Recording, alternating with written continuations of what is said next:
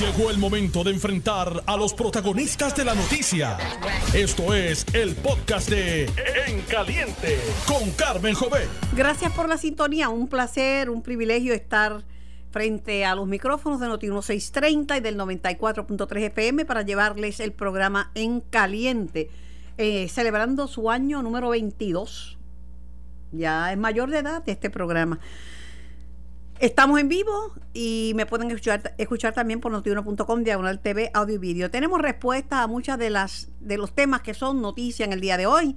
Vamos a conversar sobre la demanda de Lautier con el exsecretario de Justicia Antonio Zagardía. Vamos a hablar con el, el licenciado Eliezer Ramos Párez, secretario interino de Educación, sobre los estudiantes, los casi 25 mil que no aprobaron el curso y el plan que tiene para ayudarlos, y no únicamente a eso, sino a los que no se pudieron graduar de cuarto año y a los niños que no pasaron el primer grado.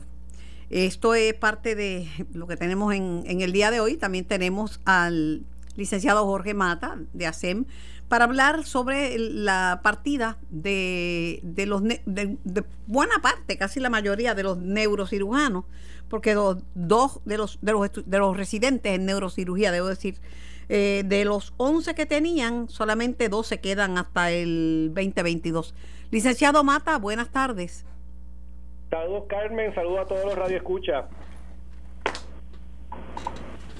Buenas tardes y, para mí es una noticia bien triste porque tan pronto se va y terminan en otro lugar, en el exterior, en los Estados Unidos, con los eh, con lo necesario que es, eh, que es un neurocirujano que atiende tantas cosas, los strokes, los derrames, los accidentes cerebrovasculares, los aneurismas, en fin, los traumas. Eh, eso se lo, los bucean en Estados Unidos.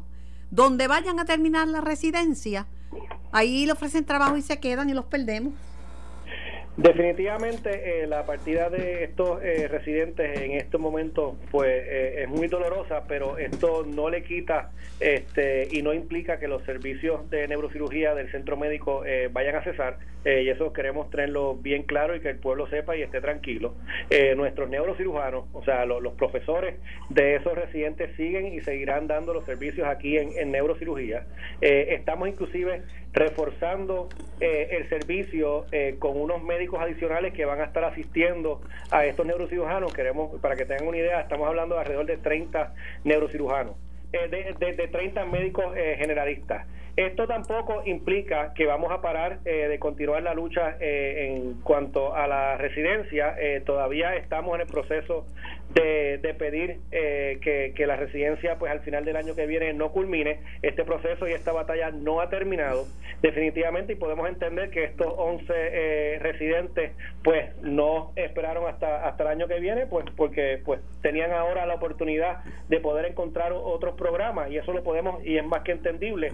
Pero pues nosotros aquí en el hospital nos tenemos que preparar y sabíamos que esto era uno de los, de los escenarios que podían ocurrir y por eso nos preparamos eh, para que todos nuestros neurocirujanos, alrededor de 12 o 13 neurocirujanos, continúen dando los servicios.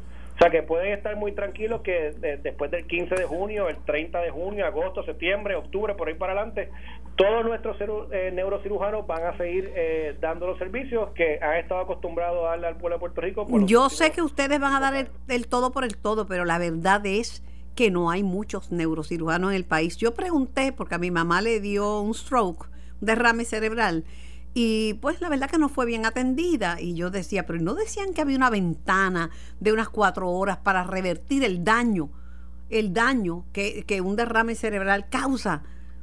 Si no, mi mamá puede quedar ciega, eh, puede quedar eh, para, paralizada, puede quedar este, con un daño severo. Y es así, así mismo fue, pero si no hay un neurocirujano en ese hospital, no tienen un protocolo de stroke. Definitivamente, inclusive el servicio de y el programa de stroke de, de aquí de, de neurocirugía del centro médico hace más de 6 o 7 años no está en funcionamiento y estamos ahora eh, con paso firme para ver si en este año eh, que viene ahora lo podemos reabrir, eh, porque es un programa que es bien importante para, para Puerto Rico, que se está dando en pocos lugares en Puerto Rico en este momento y pues centro médico, qué mejor lugar que centro médico para volver a tener ese servicio. O sea que estamos dando pasos firmes para poder volver a... Pero ¿por qué lo perdieron, licenciado Mata? Bueno, en aquel momento se perdió, yo de lo que me han contado, porque yo, yo llegué, unos cuantos años después, pues básicamente fue porque los profesionales que estaban atendiendo lo, eh, el servicio en aquel momento, pues decidieron eh, pues irse algunos de ellos a Estados Unidos, otros a otros hospitales, eh, y pues sabemos que es un, es un grupo limitado de profesionales aquí. Por eso le dije, por eso le dije que el peligro de que se hayan ido estos estos que, se capacitan estupendamente bien en Puerto Rico. Se capacitan, pero a, nivel internacional. Eh, hace que se pierdan los, los, protocolos de stroke en, las instituciones porque no hay tanto, no hay suficientes neurocirujanos. Por eso lo perdió centro, centro médico, porque el ofrecimiento que le hacen en el exterior es tan grande que se van. En, aquel momento eh, no tan solo no fueron eh, neurocirujanos per se los que se fueron, fueron neurólogos eh, e internistas, pero sí, es totalmente válido el punto. Todos profesionales de la salud, ya sean neurólogos, neurocirujanos, internistas, todos son necesarios en Puerto Rico. Hay algunas clases que definitivamente tienen más que otros especialistas en Puerto Rico, pero todas son necesarias y queremos aquí en Centro Médico pues tenerlas todas disponibles para... ¿Y qué hospital tiene, qué hospital en Puerto Rico tiene un, protocolo de stroke. Si a uno le da un derrame cerebral, ¿a dónde lo pueden llevar? Bueno, eh, ahora mismo eh, el hospital de IMA de Caguas tiene un protocolo de stroke. Aquí en, Centro Médico, pues con el personal que tenemos, eh, si tenemos que correr el protocolo, pues, pues lo corremos, pero no tenemos en este momento, lo vamos a tener en los próximos meses, el, el, servicio corriendo como, como, como se supone. pero si el paciente llega aquí, pues obviamente se atiende y, se le busca la. pues, pero imagínese una persona que le dé un stroke, que Dios no lo quiera, que esté uno por Mayagüez y le dé un stroke en Mayagüez. Esa ventana, esa ventana de, tratamiento temprano para revertir en la medida en que se pueda el daño que el stroke hace. Definitivamente, nosotros aquí en, Centro Médico vamos a hacer de, y estamos eh, poniendo pues nuestro granito de arena para poder tener de nuevo ese proyecto eh, corriendo, que de nuevo lleva ya sobre 6 o 7 años que, no ha estado funcionando, pero tenemos una muy buena posibilidad eh, y una muy buena oportunidad. los planetas se están alineando para, para eso, utilizando inclusive tecnologías nuevas que a lo mejor en aquel momento no, no estaban disponibles y ahora están disponibles, porque la tecnología en cuanto a esto, cuando hay escasez de, profesionales, pues se puede utilizar la, la, tecnología para, para, poder ofrecer los servicios y eso es parte de lo que estamos viendo ahora para, para poder eh, reabrir ese servicio aquí en Centro Médico. Este, la pérdida de la, de la acreditación, eh, supuestamente este, el, recinto iba, iba a pedir una reconsideración, pero eso se quedó en algo, quedó en, o que está en veremos. Eso es algo que se está trabajando eh, ahora mismo. Eh, mañana, el día de mañana, tenemos una reunión con, con, el recinto de ciencias médicas para ver los próximos pasos eh, a seguir. no hemos perdido la, la, batalla, es una batalla bien difícil de, de, dar, pero la vamos a dar porque pues Puerto Rico se merece no 10 neurocirujanos, 20, 30 neurocirujanos. Este, se, o sea, es un servicio que tenemos que, que, dar aquí en, en Puerto Rico y, y, vamos a seguir dando la batalla por, nuestro, por nuestros residentes. Estos lamentablemente se tuvieron que, marchar eh, para, para culminar sus estudios, pero no significa que, esta batalla se haya perdido y vamos a seguir dando la, lucha por ello, pero importante recalcar que, recalcar que el servicio se va a seguir dando, nuestros neurocirujanos están disponibles y van a estar disponibles, todos han dado un paso al frente y han dicho que llueve, trueno, relampague, ellos no van a dejar a sus pacientes solos eh, y, no es para más, sabemos de la calidad de nuestro, de nuestro personal de aquí del centro médico y, de especialmente de neurocirugía y todos están muy, eh, pues, eh, todos están dispuestos y, más que eh, y quieren echar este proceso para adelante. Bueno, por otro lado, este viene vienen años difíciles, eh, viene, vienen recortes grandes. Eh, salud enfrenta un recorte de 217 millones de dólares y dicen que el hospital universitario de adultos ese es el que el, el que el recorte más grande va a recibir en, de todos los hospitales. Bueno, el, Hospital Universitario Adulto es el principal centro ahora mismo académico de todos los de todos los hospitales de, Puerto Rico que, atiendan residentes. Eh, nos van a dar una, una asignación de alrededor de 15 millones de dólares para enfermería y para los house staff que hemos estado hablando. Tan reciente hace como varios, varias horas atrás estuve en conversaciones con la Junta de, Control Fiscal y nos hablaron de que ese eh, eso sigue en pie, o sea que eso va a estar disponible para el presupuesto del año que viene. También recuerden que nosotros hemos recibido en estos últimos en estos últimos años fondos de, diferentes partidas, ya sea de CARES Act o, de fondos de, reconstrucción, de, los terremotos, de las pandemias. O sea que algunos, de, que muchos de esos fondos han ido a, subsanar los, recortes que se han hecho por otras áreas.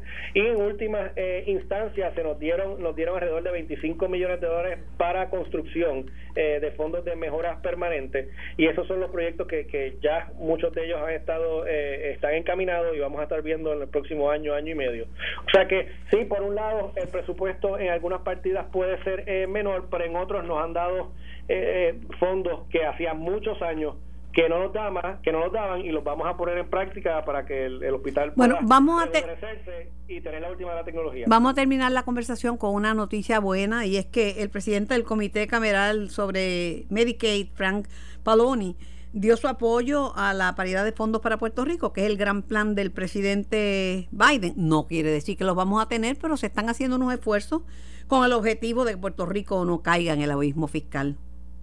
Definitivamente yo creo que esa es una noticia sumamente importante, es sumamente esperanzadora, eh, es algo por lo cual todos los puertorriqueños eh, tenemos que luchar juntos, eh, porque si eso se nos da, nos va a poner en, una posición mucho más cómoda para poder ofrecer los servicios aquí en, Puerto Rico y, entiendo que los otros territorios también están incluidos. O sea que eso sería una excelente noticia que podamos recibir en los próximos meses. En el campo dicen, ajolá, ajolá que así sea, ojalá. Exactamente. Gracias, licenciado eh, Mata. Tengo al secretario interino de Educación, el licenciado Eliezer Ramos Párez. Buenas tardes, licenciado Ramos. Buenas, buenas tardes, Carmen. Buenas tardes a todos los que nos están escuchando. ¿Se acuerda que yo le había preguntado, que creo que a mí fue la primera que me lo dijo, que estaba disponible para, para permanecer en el Departamento de Educación? Me, me cogiste saliendo el día, ¿verdad?, que el Senado atendió el nombramiento de, la doctora sí, pues, eh, Magali Claro, y, y, es porque los gremios magisteriales han dicho que tienen buena comunicación con usted, que usted se ha reunido, que no tiene planes de cerrar escuelas, que está atento a las necesidades de los maestros. Y entonces, con los medios también usted tiene buena relación, una persona bien, bueno, yo lo conozco hace unos cuantos años, ¿verdad? De educación especial y siempre responsive.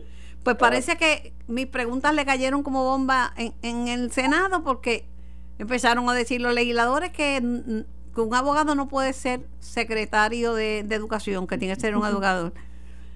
Pero déjeme decirle que una persona que no sea un médico puede ser secretario de salud.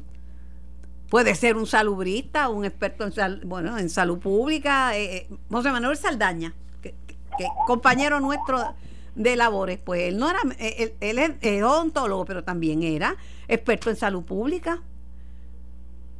Y si no lo dice la, pues, la constitución. Yo creo que, yo creo que no, no se debe descartar a nadie. Igualmente mi, mi rol aquí es que el departamento esté funcionando y darle el espacio al gobernador de que pueda analizar los recursos disponibles eh, y que puedan eh, literalmente dirigir los destinos del departamento de educación con un enfoque social, económico, de desarrollo integral del estudiante y en beneficio igualmente de las condiciones de trabajo del magisterio. Yo sigo, yo, sigo firme en mi yo sigo firme en mi teoría.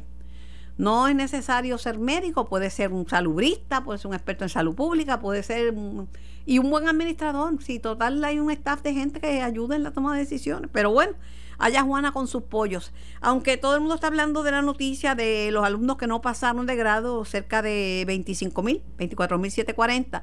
La noticia más importante que yo encontré en ese informe, adivine usted cuál es. Los que sí pasaron, los nah, no, no señor. Los que mejores promedios los que mejores promedios obtuvieron, ¿de dónde son? Así, así es, así es. Pero diga, muchos estudiantes de cuatro puntos. ¿De dónde? Diga el pueblo, por favor. de Mayagüez. de Mayagüez tiene la mayor concentración de altos promedios. Yo fui estudiante de escuela pública toda mi vida. Adivinen qué región. Mayagüez. Mayagüez, supongo. Mayagüez. No, me alegra muchísimo. Esto siempre, esto ha sido así por muchos años, ¿sabes? Es una cosa, yo no sé qué es. ¿Será que allá pues uno no tiene tantas diversiones de otras cosas que hay en las zonas metropolitanas? Yo no sé. Pero allí se estudia y se estudia bien. Bueno, yo me he defendido bien con mi, mi preparación de escuela pública, secretario. Me he defendido bien, ¿sabes? Me alegré muchísimo. El, sistema, el sistema produce muy buenos profesionales.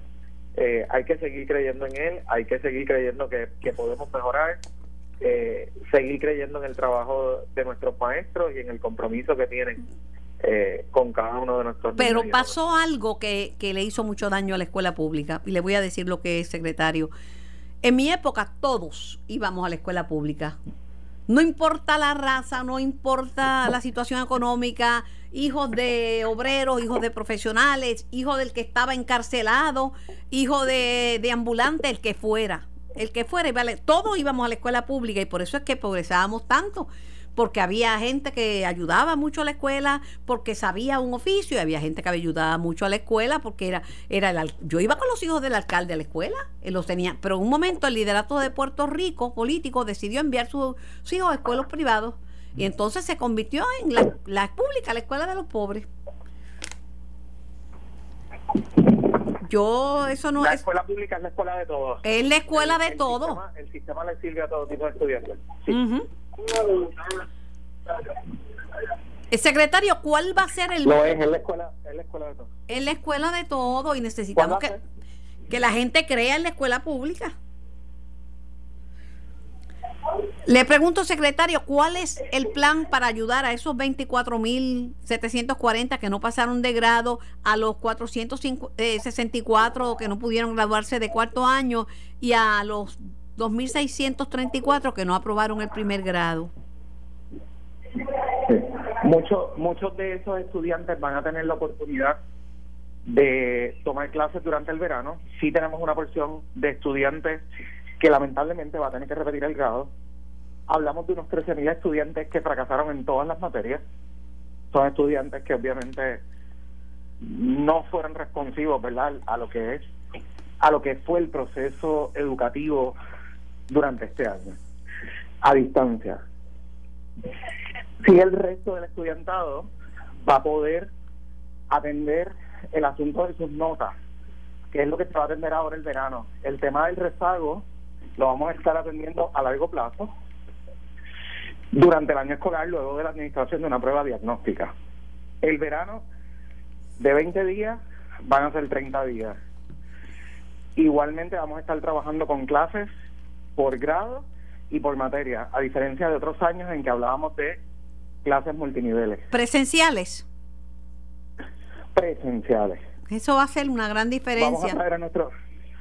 Eso va a ser una gran diferencia. Totalmente, vamos a traer los niños chiquitos te necesitan eh, más, más supervisión, los de primer grado, secretario, por eso va a ser genial. Qué bueno. Sí, vamos a estar dando verano de primer grado a cuarto año, todas las materias. Al menos un centro de verano va a estar abierto por cada municipio. Y vamos a tener ofrecimientos que típicamente no se tienen en el verano. Ofrecimientos ocupacionales, ofrecimientos, vamos a trabajar la clase de educación física igualmente y vamos a estar trabajando con electivas Así que el ofrecimiento es uno completo. La gente, la con el apoyo socioemocional que nuestros estudiantes necesitan. Y con ayuda de los padres. Mire, me están haciendo señas que tengo que cortar, pero una, una preguntita corta. ¿Usted favorece ese proyecto que pide traspaso de las escuelas a los municipios? Vamos, vamos a estar analizando el proyecto y respondiendo al mismo. Sí, tenemos alianzas que ya existen con los municipios y se han hecho grandes obras a través de ellos. Entonces yo creo que la colaboración interagencial municipal es importante eh, para mantener nuestras escuelas al día y en óptimas condiciones. Esa fue una pregunta cargada porque usted sabe que mi nene de educación especial estuvo en la escuela pública y fue a The School of San Juan, que es una escuela del municipio, una iniciativa de, de Jorge Santini Padilla. Y le fue súper bien. Gracias. Qué bueno, qué bueno. Gracias, secretario. hay muy buenos proyectos municipales, Carmen. Bueno, las hay, los hay. Gracias por su tiempo, éxito en su gestión y claro, no, se puede perder ni la fe, ni la esperanza, ni la caridad. Nuestros niños necesitan ayuda. Bueno, era Eliezer Ramos y Párez, secretario interino de Educación, muy responsivo. Eh, voy a la pausa, que regreso con más de En Caliente. Estás escuchando el podcast de En Caliente con Carmen Jovet de Noti1630. Así mismo es, en vivo hasta las 4 de la tarde. Un programa de opinión, de entrevistas, de análisis, un programa noticioso, donde nuestro único norte es la búsqueda de la verdad. Tengo al senador Henry Newman en línea. Buenas tardes, senador Newman. Muy buenas tardes para ti, Carmen. Muy buenas tardes a todos los radioescuchas.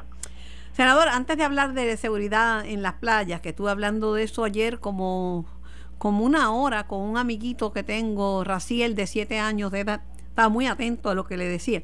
Eh, quisiera una reacción suya a estas protestas, las protestas por un retiro digno, por la junta que nos ha puesto el imperio, eh, los bloqueos a las entradas de Luma, bloqueo de carreteras, todo lo que está pasando y la amenaza grande de paralizar totalmente el país. Bueno, vivimos en una democracia, Carmen. Eh, obviamente las personas tienen el- todo el derecho del mundo de, de, po- de poder protestar, de poder manifestarse. Gracias a Dios vivimos en un lugar donde todo eso es posible siempre y cuando no, no interfiera con los derechos de otras personas, no interfiera con los trabajos que se puedan estar llevando a cabo por las agencias de- del gobierno, especialmente los que dan lo- lo- los servicios básicos de, del pueblo de Puerto Rico, que no se interfiera, por ejemplo, con, como ocurrió hoy por la mañana, con los tráficos de las personas que quieren llegar a trabajar a su trabajo en la hora correcta. Así que eh, es un balance, es un balance que tenemos que tener en mente siempre de los derechos que tenemos como ciudadanos, gracias a Dios, que están protegidos por la Constitución y por el gobierno, y también eh, tener en cuenta que, que hay que hay, hay un límite, hay un límite hasta donde se puede llegar. Son tiempos muy difíciles, Carmen, muy difíciles, muy Sí, pero, difíciles. pero para- paralizados, para- eh, Henry, paralizados llevamos tres años. Llevamos paralizados, bueno, por, por huracanes desde el, desde, desde, el- desde el cuatrienio pasado, por Irma y María, por, por este paralizados por la pandemia, año y medio, paralizados por en el suroeste por el terremoto, paralizados por, por la quiebra. Lo que tenemos que poner es ponernos en marcha. Por eso mismo, por eso mismo digo, son tiempos muy difíciles, no solo por cosas que, que no podemos controlar, como, como muchas de las que tú mencionaste, sino por cosas que podemos controlar y, y no hemos podido hacerlo. Por eso la importancia de, de hacer las cosas bien, Carmen, eh, de, escoger los jefes de agencia de una forma correcta, minuciosa, gente que vengan con, con todo el sentido del servicio, de que tengan un plan de trabajo, este, para hacerle frente a todo lo que todo lo que está ocurriendo y, a- y encima de todo eso, Carmen, dentro de una democracia de, de oficiales electos, de oficiales nombrados, pues tenemos un grupo de personas que no fueron ni electos ni nombrados por nosotros, que son los que toman las decisiones finales relacionados con, con todo. Así que imagínate el tiempo en el cual estamos viviendo, que, que por ejemplo, un legislador legisla y, y no tiene no tiene idea de después de aún firmado por el gobernador o gobernadora su pieza legislativa si si va a entrar en ley porque entonces hay un un sedazo final que tiene que pasar de una gente que fueron impuestas aquí en Puerto Rico para venir a supervisarnos a todos. Imagínese esa dificultad.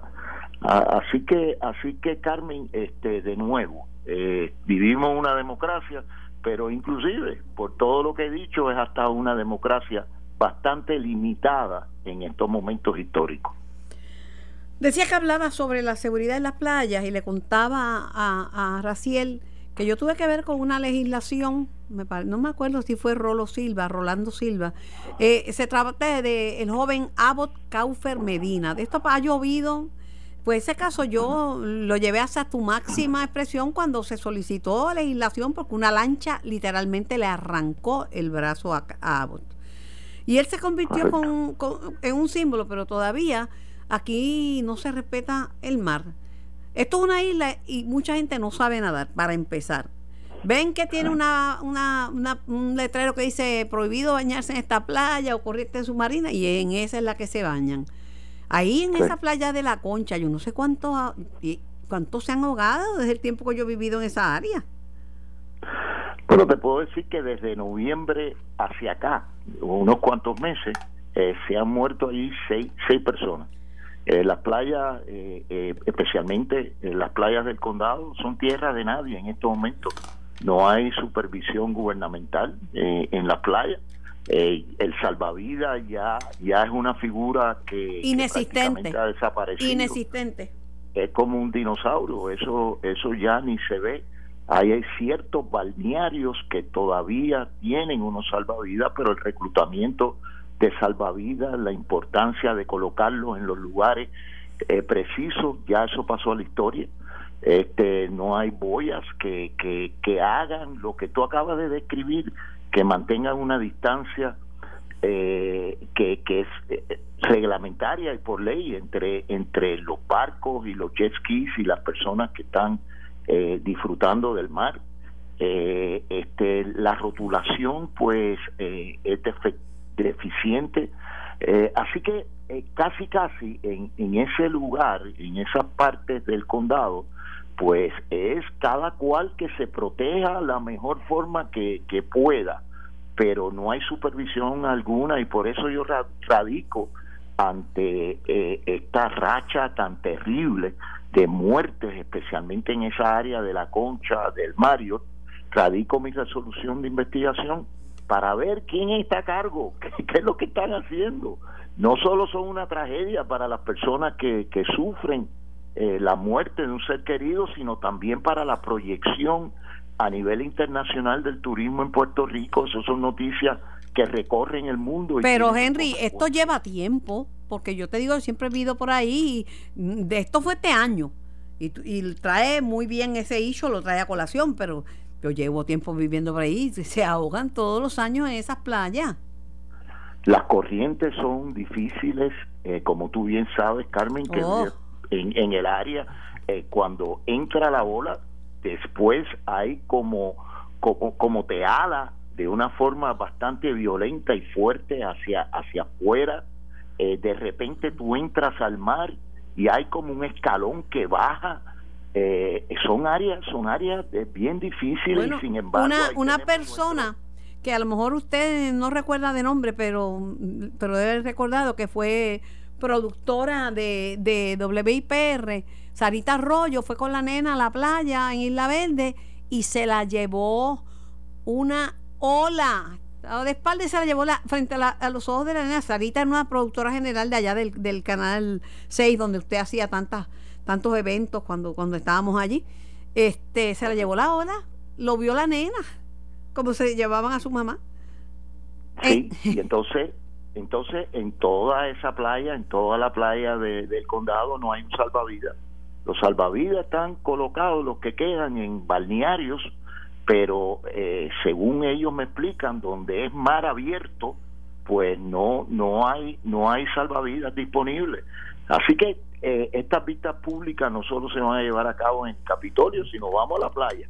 Vamos a ir a la playa y tenemos también que tener allí a los dueños de, las hotelerías que tienen una responsabilidad también. En una época, por ejemplo, detrás de la concha, eh, los salvavidas que trabajaban allí eran de los hoteles.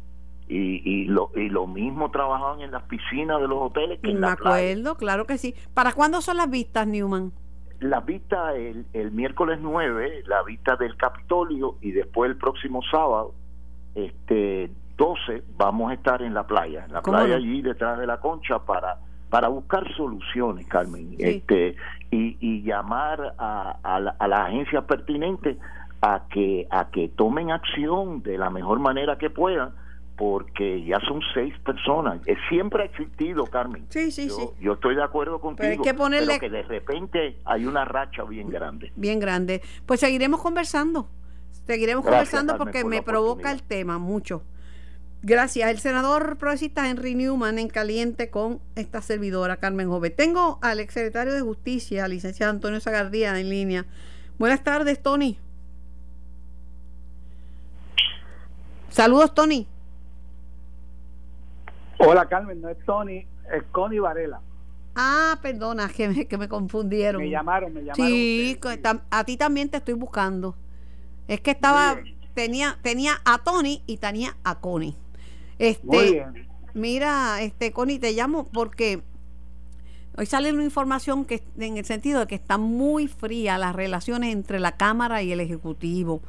Eh, el, ya este, eh, la- el presidente de la Asociación de Alcaldes se reunió hoy con el gobernador, anunciaron el traspaso de la hidroeléctrica al consorcio de la montaña, que es un proyecto precioso que tiene el presidente de la Asociación de Alcaldes, Luis Javier Hernández.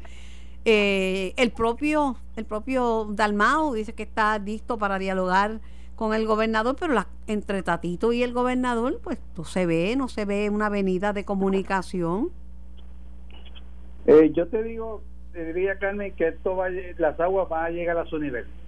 Conociendo a Tatito Hernández, eh, él estoy seguro que tiene siempre ha tenido a Puerto Rico primero y que la discrepancia que han surgido eh, en las últimas semanas con, con el gobernador eh, son cosas que pasan eh, a diario, Carmen, a diario. Yo he estado aquí con seis gobernantes y seis, eh, y había no solamente controversia con los eh, portavoces, los presidentes de los otros partidos, sino con, con los del mismo partido.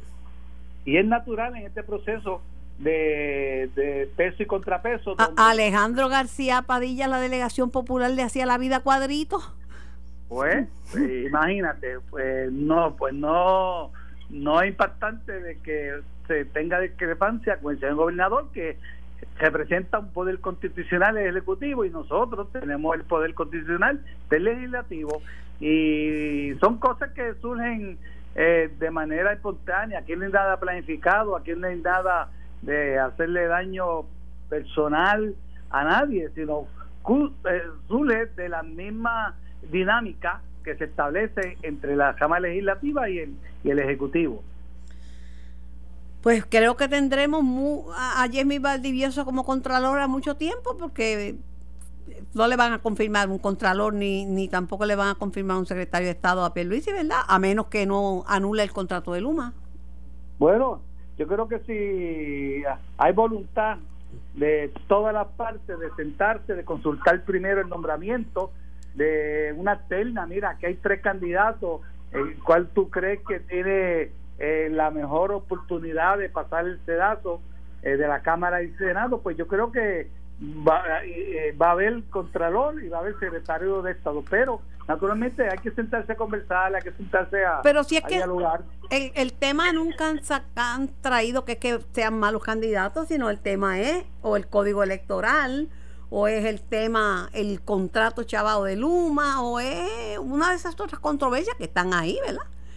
No, Pues son, son, son proyectos que eh, en este caso pues había eh, mucho deseo que se aprobara un proyecto de la Cámara donde solicitamos nuevamente que se, unos poderes que fueron cedidos a- al señor gobernador. Creíamos que él iba a aprobar y todo esto es lo que surge ¿no? de esa discrepancia, de esa eh, pequeña animosidad que, que, que, que- que existió en ese momento. Pero esto va a llegar, a- las aguas llegan a su nivel, Carmen, te lo aseguro. Que esto antes del 30 eh, va a haber cosas eh, buenas para el país. qué bueno, sí, porque mira, hablando la gente se entiende y no podemos estar peleando cuatro años. Eso es así, hay que poner al, al país primero. Los intereses políticos, pues habrá en su momento dado este pues esa lucha partidista. Como yo he propuesto, Carmen, una legislación que solamente se haga campaña 30 días antes de elecciones o 60 días, porque sinceramente el gasto que conlleva esa campaña política, que tú lo sabes, que son millones de dólares, yo, yo creo que la condición económica del país y de la gente pues no, no la resiste, ¿no? por eso voy a insistir en ese proyecto de que solamente política partidista en el año de elecciones 30 o 60 días antes. Y yo creo que sería un buen inicio para el país empezar primero en las necesidades, en las prioridades, en resolver los problemas que estar pensando en la política partidista, porque aquí empieza prácticamente un año antes, seis meses antes, y eso pues eh, eleva el costo de muchas cosas. Eh, ¿Qué te da a ti esa esperanza de que pronto esa frialdad que da cuenta la prensa en el día de hoy entre la Cámara y el, y el, y el Ejecutivo se va, se va a calentar un poquito, se va, van a empezar a, dialogar? Porque eh, tanto Pierluisi como Tatito Hernández y José Luis Dalmau son personas de Estado, personas eh, que tienen a Puerto Rico primero, personas que han eh, servido bien a, al país y que estoy seguro que van a sacar cualquier problema que pueda existir entre ellos para darle un gobierno eh, confiable, un gobierno que se pueda, que vea el país esperanza en resolver los problemas los problemas que, todos tenemos. Y yo creo que ese debe ser el norte. Me gusta me gusta tu me gusta tu visión me gusta tu visión claro que sí. Te pregunto. Te, pregunto eh, ¿Tú favoreces la paralización de, del país, como han dicho los, los, sindicatos, a menos que anulen el contrato de Luma? Yo creo que hay que, que, que eso, es, eso hay que pensarlo eh, no una vez, muchas veces. Yo lo que creo que, que, que este momento, este, cada cual se está manifestando como entienda, como entiendan ellos que pueden lograr su objetivo. Eh, naturalmente aquí hay unos derechos que tienen que ser eh, respetados. Aquí hay unos derechos constitucionales que, que los, los huelguistas o los que están en contra de Luma, pues lo están ejerciendo, pero eh, hay que ver también la otra parte. O sea, hay que ver la otra parte y eso hay que considerarlo, ¿no? Porque se perjudican uno, unos logran su objetivo, otros se perjudican.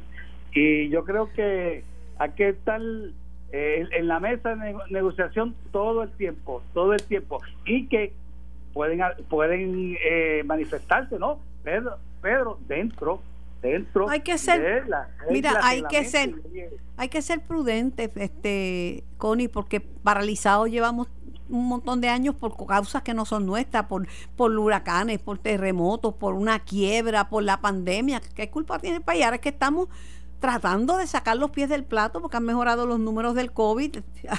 Ahora, tú sabes, ahora es que ahora es que los que están perdiendo hasta la camisa están locos por, tú sabes, volver a la normalidad y, y reactivar su negocio. eso es lo que quiere el país, eso es lo que todos aquí en la, la Asamblea Legislativa queremos, eso es lo que quiere el gobernador, ¿no?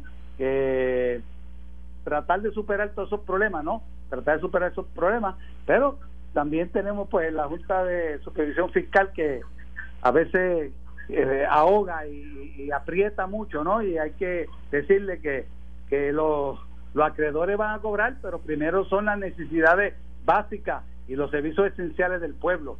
Eso para mí es lo más importante, que si no pueden cobrar en cuatro o cinco años, pues que cobren en ocho o nueve, ¿no? Pero que no que no nos apriete mucho porque la consecuencia la paga el pueblo. La consecuencia la pagan los más necesitados.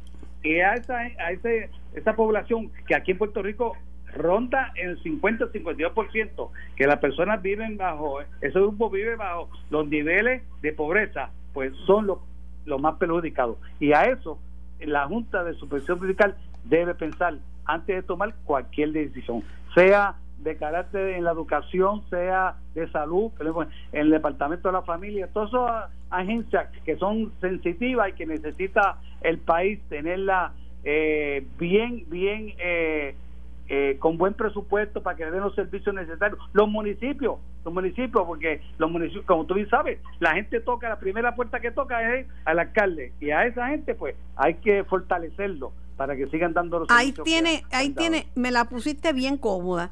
Ahí tienes un buen ejemplo de los municipios. Los municipios federados que dirige Ángel Pérez que fue colega tuyo en la, en la Cámara de Representantes y los asociados que dirige Javier Hernández alcalde de Villalba, están juntos. No quieren ni un recorte más porque que dicen que los más pequeños son los municipios que van a sufrir. Eso es así, podrían desaparecer, Carmen. Según los pronósticos, si le siguen recortando a los municipios, eh, podrían desaparecer unos cuantos, unos cuantos, eh, alrededor de 20 o 30 municipios de, de, todos los colores. Y eso pues no es bueno para el país, no es bueno para el país. Por eso, pues yo le pido a la, a la Junta que sean eh, cautelosos, cautelosos y que trabajen con mucha prudencia. Esas decisiones que, que toman ellos pues afectan a miles, a miles, a miles de puertorriqueños. Por eso pues cautela, cautela que van a cobrar los, los acreedores, pero con calma, en su tiempo, cuando haya el dinero eh, para ellos. Me encanta conversar contigo, Connie. Cuídate mucho. Como siempre, gracias Carmen, siempre a Igualmente aquí. Esto fue el podcast de En Caliente con Carmen Jovet de Noti1630. Dale play a tu podcast favorito a través de Apple Podcasts, Spotify, Google Podcasts, Stitcher y notiuno.com.